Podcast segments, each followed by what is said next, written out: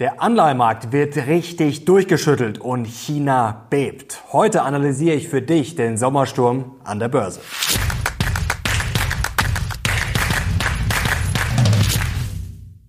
Servus Leute und willkommen zum aktuellen Briefing. Heute gibt's hier die heißesten News und Charts rund um die Börse. Und wir müssen auf China schauen. Da geht gerade ja, gefühlt alles schief. Der Hang Seng jetzt offiziell im Bärenmarkt. Da müssen wir auch auf den Anleihemarkt schauen. Da geht's gerade richtig ab. Ich erkläre dir ganz genau, ja, was die Trader da jetzt fürchten. Und obwohl gerade alles gar nicht mal so gut aussieht auf den ersten Blick, habe ich trotzdem einige Aktien gekauft. Und jetzt legen wir los.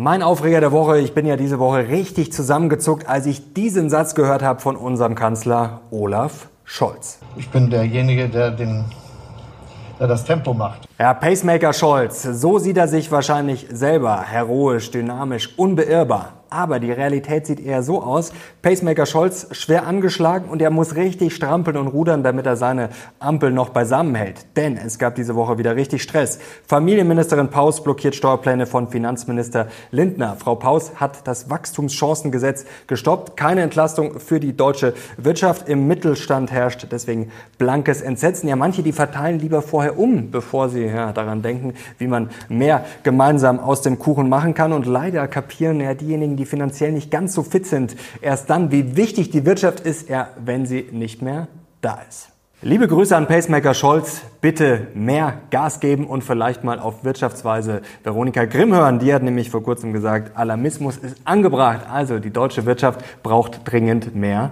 Tempo. Und jetzt kommen wir auch schon zum Highlight und das ist die zweite Ausgabe des Lockerroom Talks auf neuem Kanal. Und ich freue mich natürlich sehr, wenn ihr wieder reinschaut. Ich verlinke es euch gleich hier oben und auch nochmal unten in der Videobeschreibung. Wir haben auch über Olaf Scholz gesprochen, ja, wie kaputt die deutsche Rente ist und ja, warum wir überhaupt nicht mehr an die gesetzliche Rente glauben, wie man aber trotzdem das Ganze verbessern kann. Wir haben einen Blick auf Österreich gewagt, ja, wie es da aussieht, warum das Rentenniveau da viel höher ist. Und wir haben über die Meetingkultur gesprochen und warum Meetings ja verdammt teuer sein können und wie du persönlich produktiver werden kannst. Und wir sind endlich wieder zurück mit unserer Kategorie Research. Der Chefanalyst Krieger hat sich hinter die Terminals geklemmt und hat Aktien ausgewertet, was das Zeug hält. Und zwar haben wir uns mal angeschaut, ja, welche Aktien könnten denn gerade richtig günstig sein, wenn wir mal das Wachstum berücksichtigen. Und worauf schaut man da? Ja, natürlich auf die sogenannte PEG Ratio. Und das waren die Kriterien EBITDA-Margensteigerung im letzten Quartal. Dann mindestens 10 Quartale mit Margensteigerung in den letzten 20 Quartalen. PEG fürs Quartal unter 1. Das ist sozusagen die magische ja, Marke, dass es unter 1 ist. Je niedriger, umso besser. Und Pack fürs Jahr unter 1. Und ihr könnt euch das jetzt kostenlos downloaden. Link findet ihr unten in der Beschreibung.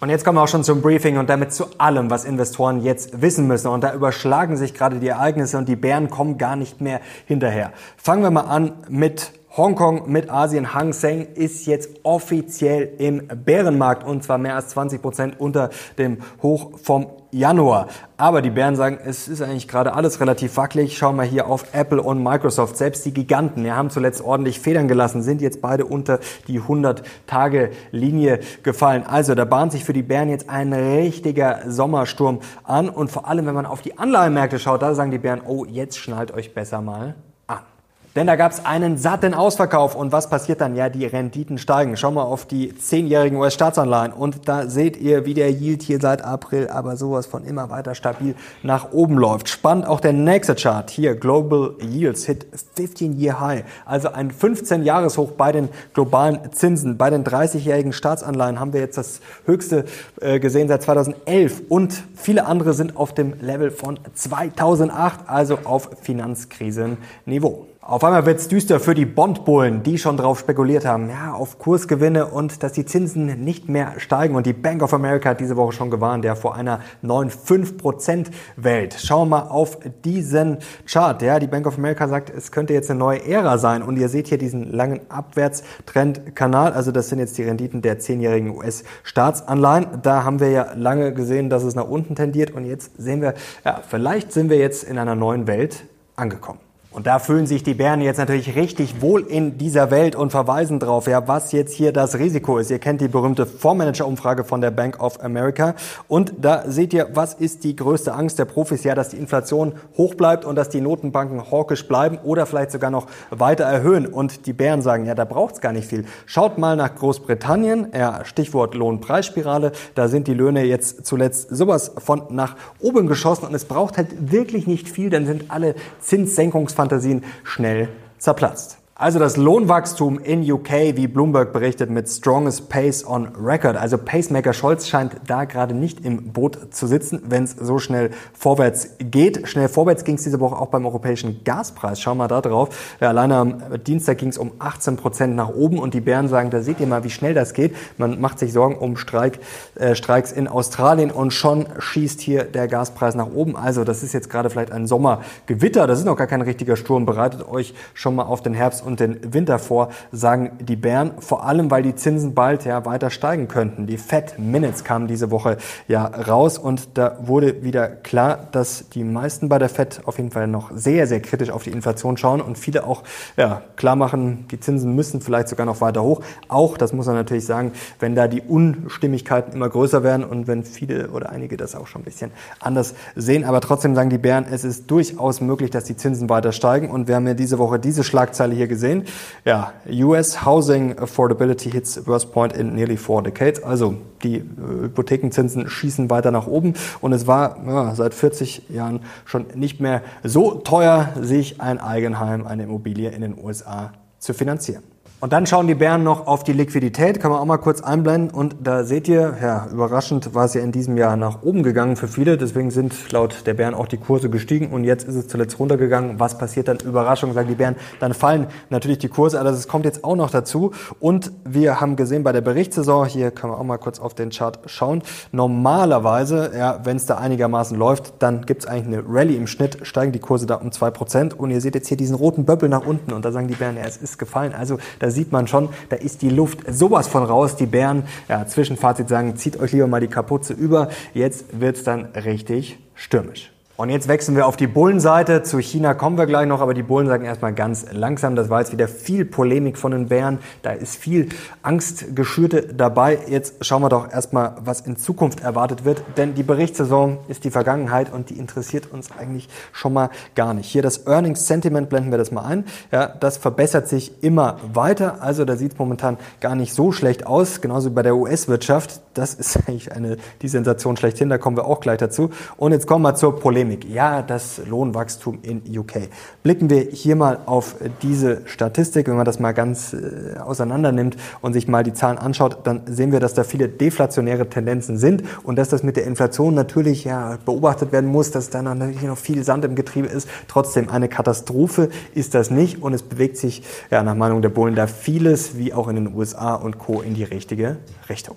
Und die Bullen müssen sich schon ein bisschen wundern, wenn wir auf das Inflationsthema schauen. Natürlich ist das ein veritables Risiko und wir haben ja neulich erst über die Reflation gesprochen. Also, dass es zu gut laufen könnte. Wir schauen gleich auf die US-Wirtschaft und dass die Inflation wieder anzieht. Wenn man auf Trueflation schaut gerade, da sind wir über 2,5 Prozent. Also, das ist schon alles äh, nicht wegzudiskutieren. Aber schauen wir auf dieselbe Umfrage hier, Bank of America, und da sehen wir jetzt hier diese dunkelblaue Linie, also Expecting Higher Global CPI, und da sehen wir, das ist komplett im Keller und nur zwei Prozent der befragten Investoren erwarten höhere Inflation global. Also Fazit, nichts Genaues weiß man nicht. Und die Bullen können es eigentlich immer nur wiederholen. Ja, mit der Rezession, die haben wir ja, vielleicht schon gesehen. Auch wenn es in China gerade richtig rappelt, kommen wir gleich detailliert dazu. Schauen wir auf diesen Chart. Auch hier die aktuelle Umfrage. Und da sehen wir, ja, Recession unlikely. Also wenn das im Keller ist, dann ist eine Inflation wahrscheinlich. Dann rechnen zumindest viele damit. Und da sehen wir, da haben wir das Tief gesehen im November 2022 hier. Genauso wie im April 20 und im März 2009. Und die Bullen sagen, ja, eigentlich ist es relativ offensichtlich offensichtlich, dass wir das Schlimmste schon hinter uns haben. Und ja, gerade Euphorie und Co. sehen wir da gar nicht. Also wo soll jetzt außer einem kleinen Gewitter, vielleicht einer kleinen Korrektur, jetzt da der ganz große Crash herkommen? Schauen wir auf diesen Chart. Und zwar sehen wir da sozusagen die Risikoneigung. Und da sehen wir, die ist momentan gar nicht mal so hoch. Und wenn wir auch noch hier drauf schauen, ja, wie man gerade so investiert ist, dann sehen wir, da sind wir jetzt natürlich nicht bei den höchsten Cash-Leveln, wie jetzt zum Beispiel im Oktober 22 oder im April 20. Also wir sind natürlich schon stärker investiert hier bei den Profis, aber die sind auch nicht voll investiert, also wir sind auch nicht ganz unten. Also das ist alles im absolut normalen Bereich. Und jetzt schauen wir uns China mal genauer an und man muss zugeben, das sieht gerade nicht so gut aus. Hang Seng jetzt offiziell im Bärenmarkt. Kreditvergabe auf 14 Jahrestief, dann Deflation und ein 138 Milliarden Dollar schweres Finanzkonglomerat. Ja, das macht gerade Schlagzeilen. Das Schattenbankensystem rückt immer mehr in den Fokus. Stichwort Zhongji Enterprise Group, denn da konnte man ja die Kunden teilweise nicht bedienen. Und dann wäre da noch der Immobilienmarkt, der macht viele gerade natürlich auch richtig nervös. Denn da sieht's nicht gut aus. Schauen wir auf diesen Chart. Die Preise sind erneut gefallen hier im August, also zum zweiten Mal in Folge, zwei Monate in Folge. Jetzt sehen wir natürlich, da hatten wir 2022 auch schon Probleme. Das ist noch kein Weltuntergang, aber es sieht nicht so gut aus. Schauen wir auf den nächsten Chart. Und da sehen wir die Vakanzen, also wie viel frei ist. Das steigt immer mehr. Und ja, der Real Estate Climate Index, ja, der geht immer weiter in die Knie. Und was man jetzt natürlich sagen muss, äh, die offiziellen Zahlen sind das, wenn man sich mal private Daten und Co. anschaut, ja, dann deutet das schon eher auf einen Preisverfall nicht von 2,4 Prozent hin oder von äh, 6 Prozent bei den Existing Homes, sondern dann schon eher 15 Prozent, teilweise bis zu 25 Prozent. Also die Zahlen in China, die muss man natürlich auch immer äh, kritisch sehen, die offiziellen. Und dann hat uns diese Nachricht hier, die Schlagzeile noch erschüttert hier. Evergrande hat ja, Bankruptcy angemeldet, hier Bankruptcy Protection in US Court. Und dann ist ja dann noch Country Garden. Und man muss natürlich sagen, ja, der Immobilienmarkt in China, ja, der ist gerade richtig unter Druck. Jetzt muss ich mir aber auch mal selber kurz auf die Schulter klopfen, denn das ist ja auch schon länger der Fall. Ihr habt es gerade gesehen, dass die Preise auch schon ja, davor gefallen sind. Und ich habe letztes Jahr auch schon einige Videos gemacht, China kritische auch zu anderen Themen. Und ich habe euch damals ja auch erzählt, wie absurd das teilweise ist, also dass da teilweise Wassermelonen Lohn und was weiß ich sozusagen als äh, Anzahlung angenommen wurden. Also das äh, sind schon Umtriebe, das muss man natürlich auf jeden Fall sehr, sehr kritisch sehen. Und wie kritisch es ist, ja, das konnte man diese Woche sehen. Da gab es nämlich eine überraschende Zinssenkung. Dagegen hat man sich jetzt lange gewehrt. Aber die People's Bank of China hat am Dienstag ja die Rate gesenkt für die One-Year-Loans oder auch äh, Medium-Term Lending Facility genannt und zwar um 15 Basispunkte. Das ist jetzt nicht so viel auf den ersten Blick auf 2,5 Prozent, aber trotzdem die schärfste Senkung ja, in den letzten drei Jahren. Und es ist gerade ein gefährliches Spiel, weil auf der einen Seite versuchen die Chinesen ja Liquidität sozusagen zur Verfügung zu stellen. Auf der anderen Seite müssen sie auch aufpassen, ja, dass ihre Währung nicht abschmiert. Also das ist gerade so ein ja, schwieriges, kompliziertes Spielchen. Und ich muss auch zugeben, ja, mich beunruhigt das natürlich sehr, was da in China abgeht. Wie gesagt, ich bin schon länger kritisch, aber jetzt wollen wollen wir uns das Ganze vielleicht mal ein bisschen mit etwas Distanz anschauen und zwar im Mindblow. Da werfen wir jetzt mal einen etwas entspannteren Blick auf China. Wie gesagt, ich will das jetzt alles gar nicht schönreden. China ist natürlich ein gigantischer Player und hat natürlich das Potenzial, uns, ja, richtig, ja, in die Grütze zu reiten. Das ist natürlich klar. Schauen wir hier drauf. Das ist jetzt der Anteil am äh, weltweiten GDP, also die Entwicklung. Und da seht ihr mal diesen rasanten Aufstieg von China hier seit 1980. Damals waren es noch 2,5 Prozent. Jetzt sind wir dann bald bei 20 Prozent. Das ist schon Wahnsinn. Aber jetzt müssen wir uns mal eins klar machen. Ja, 2015, 2016 hatten wir auch diese Probleme. Da hatten wir oft an der Börse, ich kann mich noch sehr, sehr gut dran erinnern, eigentlich im ganzen letzten Jahrzehnt immer wieder China-Angst und China wächst nicht mehr so stark, nur noch äh, nicht mehr die 10 Prozent, nicht mehr die 8 Prozent, sondern dann nur noch 5 Prozent oder 4 Prozent. Also es gab sehr oft China-Angst, es gab auch sehr oft Rückschläge an der Börse. Die Welt untergegangen ist aber nicht und man muss natürlich auch sagen, 2014, 2015 seht ihr, da hatte China auch schon ein massives Gewicht, also Anteil an der Weltwirtschaft. Trotzdem sind wir nicht in die absolute Krise gerutscht. Und jetzt ist die Bedeutung von China natürlich gewachsen in der Weltwirtschaft, aber es gibt ja auch andere Entwicklungen, die man auf der Rechnung haben muss. Ihr wisst das ja, China wendet sich ja durchaus auch mehr nach innen und es gibt auch Zahlen, die das durchaus belegen. Schauen wir mal hier drauf.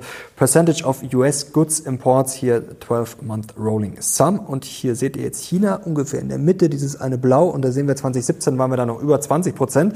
Ja, dann ging es ordentlich runter, dann ging es mal ein bisschen hoch, aber zuletzt ging es wieder ordentlich runter. Jetzt sind wir nur noch so bei roundabout 15 Prozent. Prozent. Also ungefähr auf dem Niveau hier von Mexiko. Ihr seht EU und UK, das ist zuletzt ja, gestiegen und auch Kanada ist gestiegen und auch Asien generell ist in den letzten Jahren gestiegen. Also ohne China und solche Trends muss man natürlich auch berücksichtigen. Und es ist natürlich immer verdammt schwer zu quantifizieren, wie würde es sich jetzt auswirken, wenn China jetzt in eine komplette Krise rutscht. Natürlich, aber ich will das trotzdem mal ein bisschen einordnen für euch. Ich habe da mal was rausgesucht. Schauen wir hier auf den ersten Chart. Das ist von 2016. Das ist natürlich auch wichtig zu erwähnen.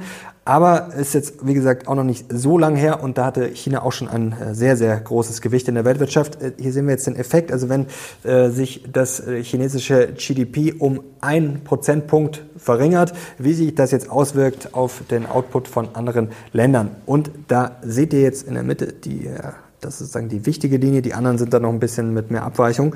Da seht ihr jetzt dann Null ist quasi, ja, wo es losgeht. Wir haben davor minus eins und dann seht ihr die Jahre danach. Und da seht ihr natürlich, hätte das theoretisch Auswirkungen. Aber die Frage ist dann schon, ob die Welt dann gleich komplett untergeht. Und hier ist auch noch was, das ist jetzt natürlich, hier steht Data äh, von 2012. Das ist natürlich auch schon ein bisschen veraltet, aber ihr seht hier trotzdem auch mal, wie damals hier die berechneten ja, Auswirkungen waren. Das ist jetzt ungefähr das Ähnliche, also ein 1% GDP-Schock. Und hier seht ihr, ja, USA sind da natürlich extrem wichtig. Dann auch die Eurozone und China schon etwas kleiner. Also man muss natürlich schon sagen, die Chinesen sind wichtig, aber China, ja, ist halt trotzdem immer noch nicht die USA. Und da müssen wir halt sagen, in den USA, da läuft es gerade noch richtig rund. Die Frage ist natürlich, ob das anhält, aber Stand jetzt, und wenn wir schon mal aufs dritte Quartal schauen, diese Woche kam eine Prognose raus ja, von der Atlanta Fed, und zwar haben die das Wachstum ordentlich nach oben korrigiert, und zwar auf 5,8 Prozent. Also fast 6% Wachstum jetzt erwartet im dritten Quartal für die USA. Und wir schauen mal hier drauf, was da alles so einfließt. Hier seht ihr jetzt hier unten Juli, August. Also die Entwicklung hier, das ist dieses GDP Nows, also hier Third Quarter Forecast. Und da seht ihr jetzt, da gehen wir schon hier, hier an die 6% ran. Und hier seht ihr diese ganzen Komponenten. Also der Häusermarkt, der sieht zwar auf den ersten Blick, wenn man auf manche Zahlen schaut, sehr schlecht aus, aber es gibt eben auch gute Zahlen, also dass es da viele Baubeginne gab, dass das wieder in Schwung Schwung kommt. Wir sehen auch das Consumer Spending, also die Einzelhandelsumsätze haben wir diese Woche auch positiv überrascht in den USA. Da sieht einiges schon sehr, sehr gut aus. Und wie gesagt, China muss einem natürlich Sorgen machen.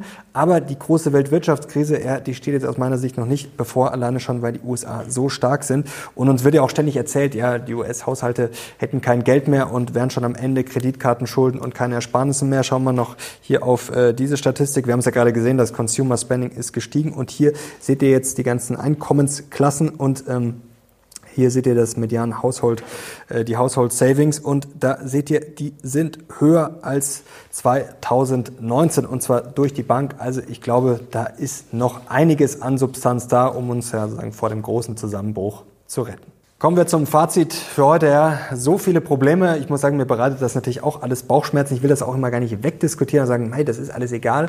Aber ich will es ja für euch irgendwie einordnen in einen größeren Rahmen. Und was man natürlich auch sagen muss, es beißen sich ja auch gewisse Risiken teilweise gegenseitig in den Schwanz. Jetzt muss man natürlich sagen, China ist natürlich nicht schön, dass es da gerade schlecht läuft. Aber wir haben natürlich deflationäre Tendenzen dadurch, dass die Wirtschaft da schlechter läuft, ist ja auch Deflation. Das wird in die Welt exportiert. Und dann muss man sich auch eins klar machen. Zuletzt hat man ja immer öfter äh, gehört, auch zu Recht, ja, der Ölpreis steigt jetzt wieder Rohstoffe, das ist dann wieder inflationär. Naja, man muss sich eins auch mal klar machen, zum Beispiel 2015, 2016, als China auch schon mal ordentlich geschwächelt hat, was ist da mit dem Ölpreis passiert zum Beispiel, der ist komplett kollabiert. Also, das ist dann natürlich auch auf der einen Seite nicht positiv, auf der anderen Seite haben wir natürlich wieder den äh, Benefit, dass dann die Inflation vielleicht deutlich runterkommt und dann doch wieder die Zinsen nicht steigen. Also ihr seht, das ist alles immer so ein ganz schwieriges Spiel, wenn man mal bei A anfängt, ja, dann B, C, da sind sehr viele Variablen und auch bei den höheren höheren Zinsen. Das hat Volker Hellmeier auch am Dienstag schön erklärt, dass da vieles natürlich auch längerfristig finanziert ist. Also das wird uns jetzt auch 2024 wahrscheinlich nicht gleich schon komplett um die Ohren fliegen. Aber ich halte es auch für gut möglich, ja, dass die Zinsen noch weiter steigen und deswegen, ja, also ich halte 20 Prozent Cash, bleibe entspannt, aber verfolge das Ganze natürlich schon ja, mit Argus Augen. Und wie gesagt, immer, habe ich ja neulich beim Briefing erst gesagt, sei bereit, bereite dich vor, dass die Kurse auch fallen und dann musst du einen Plan haben. Ich werde dann auf jeden Fall ja, sportlich nachkaufen.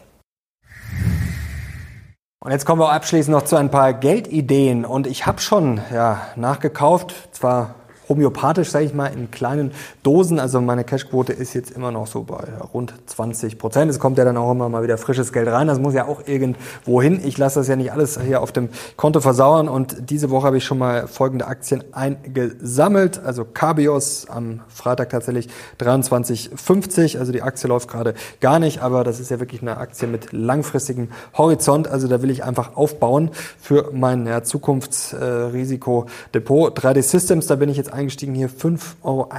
Also die Aktie läuft wirklich katastrophal. Zum Thema 3D-Druck kann ich euch schon mal versprechen, am Montag ein spannendes Interview.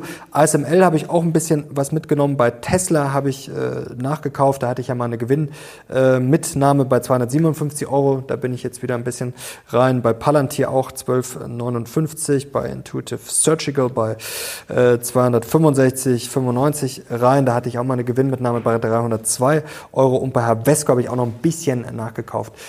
für 36,10 Euro. United Rentals ist ja zuletzt schon wieder äh, gelaufen wie der Teufel. Also da habe ich jetzt nicht nachgekauft, weil die Aktie wirklich zuletzt gut gelaufen ist. Hatte ich ja auch immer wieder auf der Watchlist. Airbnb ist jetzt auch mal ordentlich zurückgekommen, aber noch nicht weit genug, dass ich da jetzt nachlege. Da hatte ich auch mal Gewinne mitgenommen, ein bisschen zu früh. Die ist ja bis auf 140 hochgerannt. Also da hat man schon gesehen, das war dann teilweise schon sportlich. Jetzt ist sie wieder ordentlich runtergekommen auf so 116, 117. Äh, Trimble und Deer, da bin ich ja schon drin, habe ich natürlich auf der Watchlist, aber die sind auch ja, kaum gefallen. Also stehen auf der Watchlist, aber habe ich jetzt nichts nachgekauft. Und dann schauen wir noch ganz kurz, wenn wir schon bei der Fondsmanager-Umfrage heute ständig waren, hier auf den Most Crowded Trade, ja, was da so gesehen wird. Also ihr seht hier im Juli 23 ja Long Big Tech, das ist nochmal mehr geworden und auch Long Japan. Also da ist vielleicht auch schon aus Sicht der ja, Profis das Ganze ein bisschen ausgelutscht. Und ja, Big Tech ist jetzt die Frage, ob man da schon groß reinsteigen muss. Ihr habt ja gesehen, Apple und Microsoft auch zurückgekommen. Aber vielleicht sollte man gerade für Watchlist und wenn man darauf lauert, dass es fällt, dann auch wirklich mal auf Small Caps zum Beispiel schauen. Also die sind ja jetzt schon teilweise gar nicht so überteuert. Könnte es dann natürlich nochmal ordentlich erwischen, wenn es runtergeht. Aber trotzdem für die Watchlist natürlich spannend. Und die Anleihen, ja, die werden natürlich immer attraktiver. Also wenn wir da jetzt dann theoretisch Renditen sehen Richtung 4,5 oder vielleicht sogar äh, 5, ja gut, dann wird es natürlich schon sehr interessant, gerade dann hinsichtlich ja, Kursgewinne im kommenden Jahr zum Beispiel. Also Anleihen bin ich ja schon drin und habe ich jetzt natürlich auch auf der Watchlist. Also wenn es da jetzt noch weiter hochgehen sollte, dann würde ich da auf jeden Fall, also weiter hochgehen mit den Renditen, also fallende Kurse, dann würde ich da auf jeden Fall aufstocken. Spannend vielleicht für kommende Woche, vielleicht mal eine Small Cap Watchlist, wenn ihr das sehen wollt, gerne in die Kommentare schreiben und vielleicht auch mal sich anschauen, ja, wie ist die China Exposure vielleicht bei DAX-Unternehmen, vielleicht auch bei US-Unternehmen, denn das muss man auch nochmal sagen, es gibt natürlich auch einige US-Unternehmen zum Beispiel, die machen gar kein Geschäft in China. Also da sehe ich jetzt auch noch nicht den großen Weltuntergang kommen. Also schreibt es gerne mal in die Kommentare. Und ich hoffe, euch hat's gefallen heute das Briefing. Und wenn ihr, wie gesagt, wenn euch irgendwas interessiert, wenn ich irgendwas für euch recherchieren soll, dann meldet euch gerne jederzeit. Wenn es euch gefallen hat, gerne Daumen nach oben und natürlich Kanal abonnieren, um nichts mehr zu verpassen. Am Montag kann ich euch schon mal versprechen, ja, gibt's ein spannendes Interview mit einem Investor. Da wird auch über Einzelaktien gesprochen, auch über Tesla und Co. Also spannende Sachen, auch über Trends wie 3D-Druck. Und es gibt auch ja, durchaus Klartext zur deutschen Politik. Also da könnt ihr euch schon mal drauf freuen. Danke euch fürs Zuschauen. Ich wünsche euch jetzt ein schönes Wochenende und bin raus. Bis zum nächsten Mal. Ciao.